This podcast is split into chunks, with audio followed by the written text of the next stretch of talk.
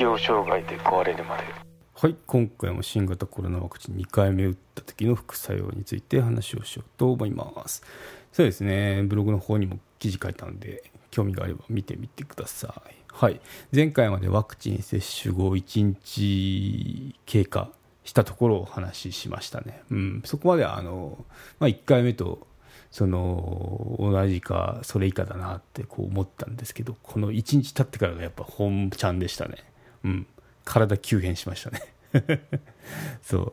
まあ肩の痛みで目覚めくらいだったんでちょっとこれやっぱなんかすごいよねっていうのはうすうす気づいたんですけどまあそこまで熱もなくあの朝起きてもですね過ごしてて大丈夫かなって思ったんですけどだんだんなんかこうパソコンで作業してたらあのなんか字読むの辛くなってきたんですよね。もう頭働いてない、頭が痛いなっていうのもあったんですけど、頭働いてきてな来てないなっていうのを感じたんで、もうパソコン閉じたんですよね。で、まあもうゆっくりした方がいいかなって言って、布団敷いて、布団敷いてっていうか、ベッドの上で 寝たんですよね。そう。な感じにだんだんなってきたら、やっぱ熱測ったらありましたね。37度8分。うん。そう。頭がまあ、どんどん痛くなってきましたね。でも肩の痛みを忘れるくらいでした。うん。そんな感じで、そう。で、まあ、適応障害で壊れる場合、通称、適コア。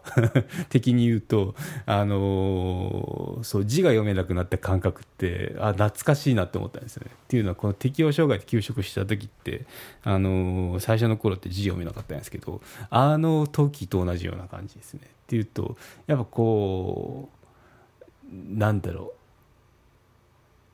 う、こう、頭が働かなくなって、ってきてで字も読むのが億劫になるとああこういうふうなんだなって、まあ、これのこの場合って発熱かなんかでそのウイルスが入ってきてで一生懸命そのウイルスやっつけようって体が動き出してるからあの、まあ、そっちに力がいってるわけですね。なんでその理解するっていうのがだんだんこう なくなってきてるのかどうか分かんないですけど、まあ、とにかくあの同じような感じがしましたね。ああって、あれと一緒だっていうような、うん、ちょっと懐かしいなって感じ。ちょうど今から1年くらい前ですかね。私が病院通い始めたのが9月20日なんで、このエピソード出てる頃がおそらくそのくらいですよね。うん。ですね。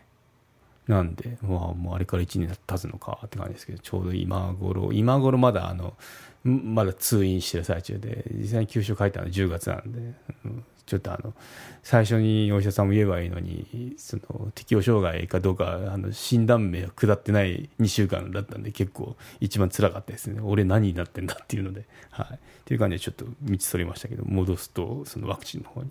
うん。急変しましたね、1日。やっぱこの辺がポイントだと思いますね、打つ方は。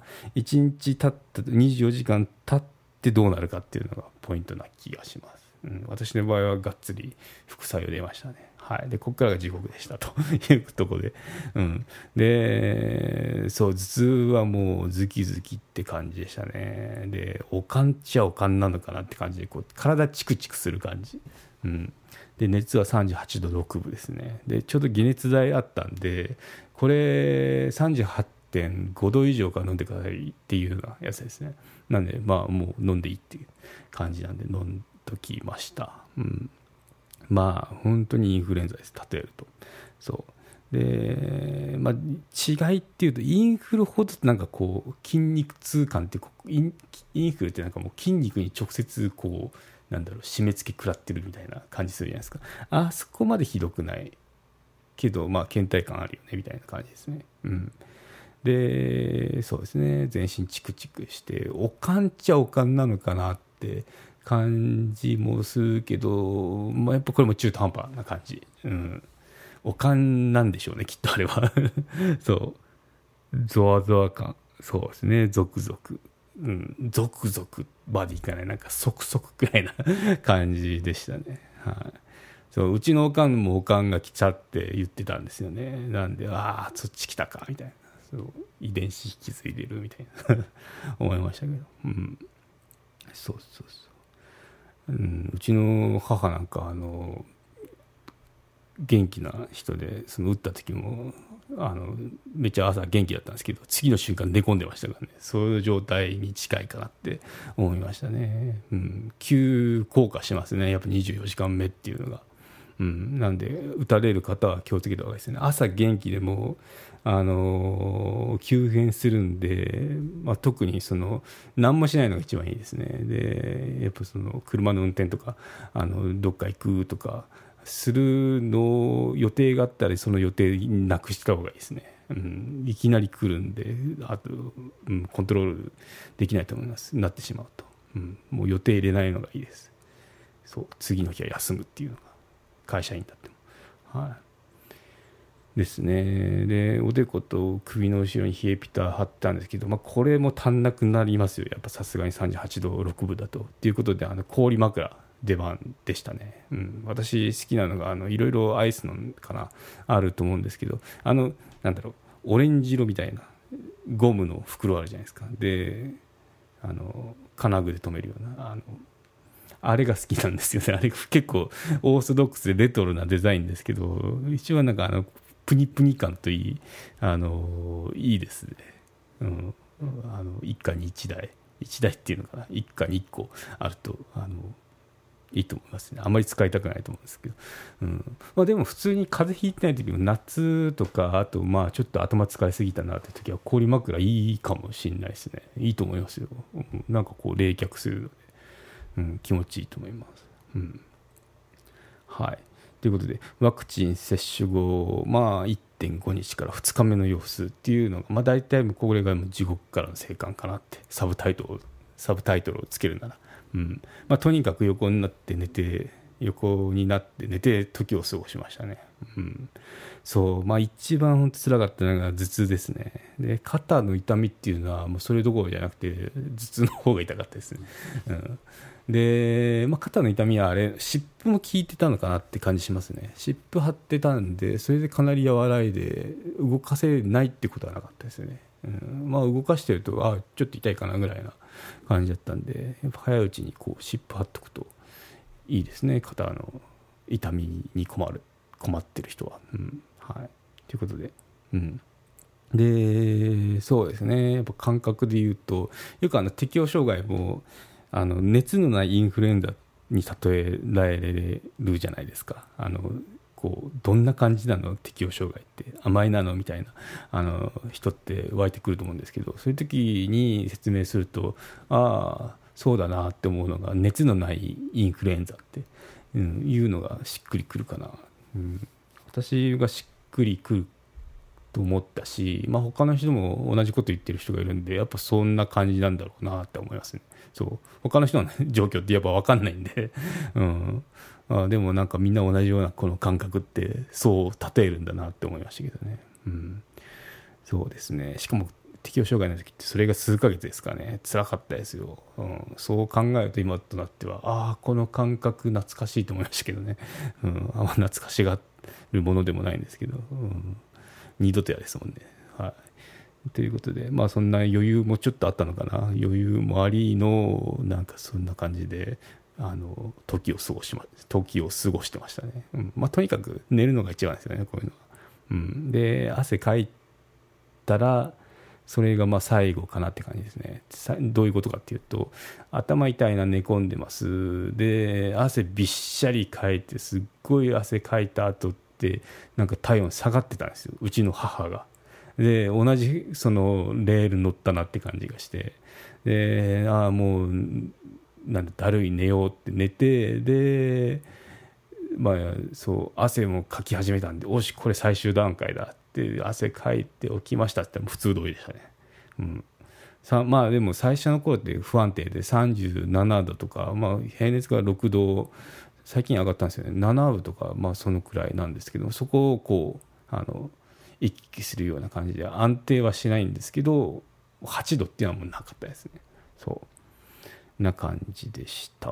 で2日目。まあもうその汗かいて起きた後っていうのはもう全然あの、まあ、頭痛はしたんですけど文字は読めるぐらいなくらいにあの回復してました、はい、で2日経った頃ですね。打ってから24時間じゃなくて48時間経ったらまあ復活ってあの言えるくらいですね。ブログの記事見て分かると思うんですけどめっちゃ長文なんですよ。これ書けるくらいなんて全然あの元気そうですよね、うん。まあ、ちょっとでもこの時頭痛かったですね、うん、頭痛かったけど、まあ、このくらい書けるくらいなんで、まあ、回復はだいぶしましたよって。これのちょっと前1日前っていうのは無理ですからね。あのもう何も受け付けられませんみたいな感じだったんで、うん、その回急変すしましたね。副作用って結構大変でしたね。うん。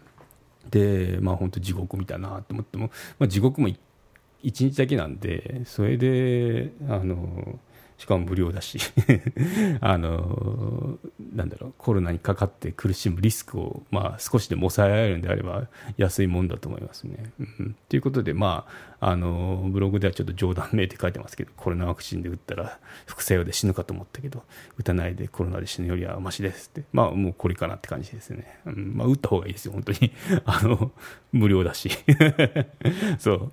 あのいろいろあると思うんですけどまああのせっかくの機会があってでなったら怖いなって思ってる方だったらあの打たない手はないと思いますね、うん、打たないでなって大変なことになるよりかはましなんじゃないかなって思いますね。まあ本当に心配な方っていうのはあの何億人って打ってると思うんでその人のあの私もその人のあの一人ですけど副作用とか見てああ大丈夫かなとか思えるようなんだったら打ってみたらいいと思いますね。うん、私は打ちませんだったらもうそれはもうなんだそういう心情なんであの信念か 信念なんであのどうぞって感じですけどね。はい、ということで、うんまあ、打とうと考えてる方はその、まあ、アドバイスっていうとやっぱ2回目の方が副作用強くなるので、準備した方がいいですね。特に1人暮らしの方ってあの動けなくなると思うんで、事前にもうあの準備した上で2回目打ちに行った方がいいと思いますね。っていうのが、あのじゃあ何が必要なのっていうと、解熱剤、氷枕、まあ、ポカリとか OS1 とか水ですね、はあるといいと思いますね。うんそうあとまあ食料ですかね、うどんなんか、まあ、食欲っていうのが本当に不思議なくらいあの一定だったんですよ。は腹、まあ、そこまで減るってわけでもなかったんですけど、まあ、食べれるんですよね、うん、脂っこいのも何でも、まあ、でも、あ、の消化のいいものをうどんとかを食べましたけどね。一応大事をとって。うん。だからまあ食べれるっていうのがやっぱ一番よくてそこからこう栄養を得ていくんであのそうこれが食べれなくなったらなんだろう。疲弊はするし栄養はないしってだんだんこう悪のスパイラルになってくるんで、うん、そこはなんか不思議な感じでしたね。やっぱこのワクチンなんであの普通の病気とは違うあのなんだろうこう症状が出るなって思いました。うん。ですね。で会社勤めの方っていうのもよく実は人によってどういう副作用が出るかって本当になんかバラバラですよね。めまいがしたとかなんか戻しちゃったとかいう人もいるみたいなんですけど、まあ、そこまではなかったかな、まあ、私が言う私の症状だとなんだろう肩痛い頭痛あとなんだっけ発熱か。発熱このくらいなんであのうん。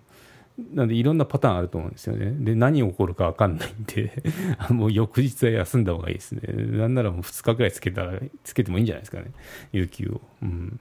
特急とかある会社もあったら、そこはきっといい会社ですね。はい。ということで、うん。ですね。あと、まあ、筋肉注射で肩やるんで、もし、あの、力仕事をするような方ってのは気をつけた方がいいと思いますね。持ち上がんないと思いますね。なんかこう、あの外で作業するような建築業の方っていうのは多分力入んなくてそれが原因でなんかこう落下とか怖いじゃないですか。あとなんだろう足に物を落としちゃったりとか、うん、っていうのがあるんであのそこも注意ですよね。うん、はい。